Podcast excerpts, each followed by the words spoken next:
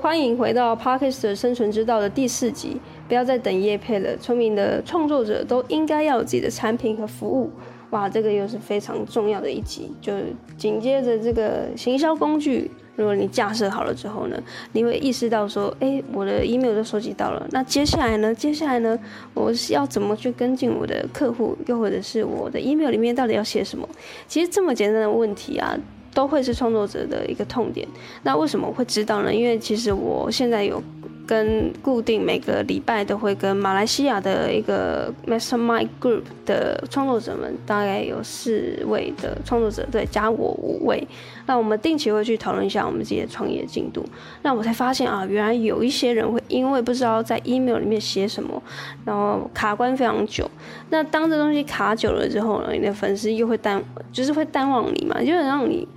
原本在北车领那个试用品，然后当天你没有收到 email，就开始忘记说哦，原来那一天我有跟一个女生聊天，那聊了这个试用品的一个过程，大概心情是什么？那假设你一两个月再寄信给我，我早就忘记你是谁了，对不对？所以打铁要趁热。当你收集到 email 之后呢，你接下来要跟他进一步的做互动，那里面要写什么呢？其实最核心的一个观念啊，假设你有一个自己的产品或服务的话，你可以一直透过这个 email 去告诉你的。粉丝或是这个受众说：“哎，你有在生产这个呃某个东西，它有可能是吃的。我知道很多人现在开始想要去研发像饮料店啊，或是什么干拌面啊、饼干这种实体的产品。那我知道有另外一派的，跟我一样，就是我我们比较是比较懒一点，我们比较喜欢虚拟的服务。”虚拟的这个产品就叫所谓的线上课程。那有些人是用顾问，或者有些人是用各种的订阅制的东西，不管，就是它是分成实体跟虚拟的。那通过 email 的方式，我们可以去跟这个粉丝说，哎，我们接下来在十月或者九月的时候呢，有一个很重要的一个东西要出来了，它可能是饼干，它有可能是干拌面，它有可能是一个线上课程。那透过这个 email 的沟通之后呢，哦。你的粉丝也会知道说，哦，原来你每个礼拜都有在为你的服务去做努力。那或者是平时你也不一定要去推销，你可能讲一些你呃最近发生的一些事情，可能是生活类，有可能是你平时在看书的一些心得。那这些都可以写成你 email 里面的一些资讯。好，那关于上一集我们有提到很多 email 的好处，如果你还没收电话，可以回去听。那这一集会比较 focus 在呃。大部分创作者都会有个迷思，就是说我要等业配，我要等广告主来告诉我说他们想要置入我的这个节目。那我觉得这个行为是非常的嗯危险吧，因为我其实我们之前经营节目或是不管是什么东西，我们都会在里面说，哎，拜托干爹干妈赶快来赞助我们，或是赶快来啊、给我们一些什么器材啊或者什么之类的。那我后来想想啊，这不太对劲哦。如果我今天是广告商，我一定不会去把广告投在这些一直等着人家嗷嗷待哺的节目。因为怎么说，呃，大部分会一直在自己的节目上面行动呼吁说，哎，赶快来置入我们，赶快来业配我们。通常你的节目要么就是很小型，要么就是你要大到那种百灵果这种很干化的，就是他们可以随便在那边 call to reaction，就是。一直叫厂商业配来，但不然其实我觉得大部分都是小型创作者，非常小的小型创作者，然后一直在节目里面行动呼吁这些厂商来置入你。但其实真的，你这置入，你再说个一百遍，可能就一次吧。所以我一直说，就不要再等业配了，因为业配这种你可能可以当成是你每个月的一个小小的零头、小甜头，有的话很好啊，没有的话。你你要有自己的一个产品跟服务，就很像是你的主轴是卖你的线上课程，是卖你的主要的一个东西。那如果有业配或是广告来，那也是很好，看你要不要接这样子。反正是这样的态度，而不是我的主力就是要等待人家来置入我的这个节目，然后插入他们的广告，这样子会变得非常的渴求，就是你需求感太高了，高到人家会觉得说，哈，我这东西投进去到底是不是有没有效？呃，并不是我就是要完成你就是被业配的需求而已，所以你也要换位思考一下。假设他是广告商，他怎么可能会选一个很小的节目，然后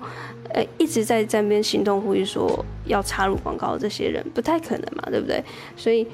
我就是要针对这种中小型的创作者来做一个嗯良心的呼吁吧，就是不要再等业配，就是你应该要制作你这些产品和服务。像我说的，你这产品有可能是实体，有可能是虚拟的，但我现在比较。赞成的，我比较倾向选择的是虚拟的线上课程，因为我自己觉得线上课程在这个未来的发展是趋势非常大的，而且在台湾，我觉得对于线上课程或是学习啊，因为我过去就一直补习嘛，嗯，对于这种学习的精神是永不熄灭的，所以，所以你跟我一样，如果很懒的人，就是你很懒的选品，很懒的自己包货出货或是研发食品的，我建议你可以现在去研究。这个怎么开设自己的线上课程，这是我觉得未来的一个趋势。那接下来九月二十三号我会有一个线上的说明会，就是工作坊，那是针对说，就是你想要有自己的产品跟服务，但是你现在也不想要去弄一些有的没的，你就想要专攻在虚拟这一块的话呢，我有一个连接是 b y t 点 l y 斜线 g e t n c now，我再说一次哦，b y t 点 l y 斜线 g e t n c now。那这个连接进去之后，就填一下来的 email 跟你的姓名之后，我会在上线的前几个小时会通知你说，哎，我们在九点的时候会有一个线上说明会，会跟你说要怎么去建立起自己的线上课程。那这个东西非常的重要，因为我觉得这是未来的创作者的趋势，你一定要拥有自己的产品跟服务，不要等待别人的业配。这也是我觉得现在创作者。在获利卡关，尤其是 Podcast 这里获利卡关的人，你可以建立的东西最好的一个产品跟服务，因为你只要之后建立好了呢，你可以带着这个产品和服务直接去销售你的这个粉丝。那如果他对你是本身就是一个长久的这个听众、忠实听众。他一定会对你产生信任，产生了信任之后呢，你自己产生出的这个线上课程，那当然意愿购买意愿就会非常高了。所以这时候你就不用再等待别人业配，因为你就是直接赚进这个粉丝支持你的这个线上课程的费用。所以这个工作坊就是在。呃，跟你分享说我们未来要怎么去经营这个线上课程，怎么去打造线上课程的整个过程。所以，如果你有需要的话呢，现在可以去点击这个链接，然后索取门票。OK，那接下来我会说为什么不要再等业配的原因，是因为我过去有一些创业的经验。那呢，我发现到啊，不管是接业配或是接这种合作案、商案，你某副。某部分你一定会损失的是你自己的一个创作的自由，因为毕竟人家是投钱给你的，他跟你合作，他一定有他一定有这个权利去跟你要求说，哎，我觉得这里不好，那里不好，那你是不是可以帮我修一下？那里修一下，那你修到哪里就觉得很肮脏，因为 这感觉这东西修到后面就没有你的味道了，然后你只是为了赚了这笔钱，然后去配合这么多人的声音。那我自己会觉得不是那么的自由啦。如果你是一个跟我一样很崇尚创作自由的人呢，我并不觉得说等待业配这件事情会是好的。那更多的创作者是很避讳谈到钱的啦，就是说，哎，我要自己制作产品跟服务销售的粉丝，我会拍谁？但是我觉得你接业配去业配你的粉丝，我觉得是更拍谁？因为业配通常不是那么百分之百切中你的粉丝所需要的，你知道吗？如果你的频道在讲投资，然后你突然给我业配一个，哎，这个。叉叉叉什么寝具？那我会觉得很尴尬，因为 我们我来听投资，我们要来买寝具的。当然，你可能也会因为你的推荐，我可能多少听一下。但是这个反差是有点大。假设你现在是投资的一个 podcaster，然后你发展的这个线上课程就是教你怎么选股，那我当然购买意愿会更高啊。所以我觉得啊，就是最终我自己还是支持说你有自己的产品跟服务，不要。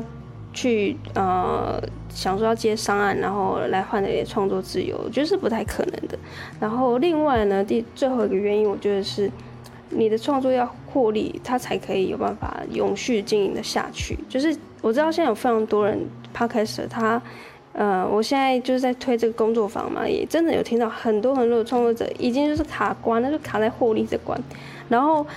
呃，大家会很合理化说啊，我这没有赚钱没关系，因为大家都是没有赚钱。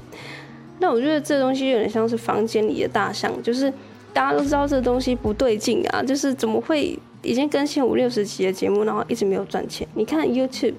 它可能冲到一千订阅，它就可以开盈利了。那 Podcast 没有，那唯有你建立一些产品跟服务，你就此时此刻你的产品跟服务已经出来，你就可以直接的一直一直跟你的粉丝做一个互动。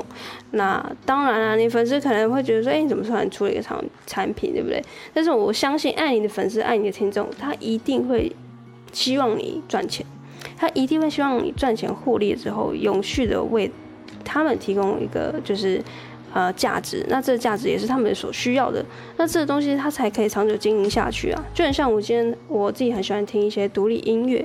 那我看到那些独立音乐，他突然跟我说他想要休团的，我真的心都碎了。我就很想跟他说，可不可以我给你钱，就是我支持你们产品，我支持你们的演唱会的门票，我都买，但是你们可以继续创作下去嘛，因为我真的很喜欢你们音乐。所以，通常如果真的很喜欢你的粉丝呢，他反而会希望你想办法赚钱，然后呢，不管如何就是经营下去。所以你也不用太害怕说，当你有产品跟服务的时候，是不是你的粉丝就会走人？那就算他走了，我觉得那也没差，因为代表说他。爱你的点可能也不是，也不是那么真心吧，所以我觉得说，现在的创作者，你不要再等待业配了，你应该是要有自己的产品跟服务。那这服务呢，我这边可以提供的不是 怎么教你烘焙饼干跟烤这个干拌面，我就是服务大家的是，我教你怎么做线上课程。那这个我也是认为这是未来的趋势。那我自己也是认为啊，这也是台湾教育一个很棒的转捩点，因为我自己也是从小一直读书补习到长大，到大学到研究所的一个算是过来人吧，所以我非常看好这个线上课程的趋势。那也是国外研究显示，这个呃。二零二五年就会达到三千五百亿美金的这个市场，所以也不是唬烂的。那各种的显示加上时政，还有台湾教育，我觉得他就是也是非常重视学习这块，所以你不用担心说线上课程被污染没有人买。嗯，你要担心的可能是你的销售能力不好，所以你也不用太担心说这东西没有人买。你要练习的是你的销售能力。OK，那这期节目就到这边，就是提供给大家，就是关于创作哈跟钱这件事情要怎么去做一个平衡。所以如果你听到节目最后了，相信你对我或是对于我接下来要推出的工作坊非常有兴趣，所以呢，我就强烈建议你去搜寻一下这个节目的描述栏有一个连接，byt 点 ly 斜线。G E T N C Now，那这个东西点进去之后呢，你就填写一下你的 email 跟你的名字，就会有这个门票送到你的信箱里面。然后希望我们可以在九月二十三号的晚上九点线上见啊，就不要错过喽。我是 May，我们明天见，拜拜。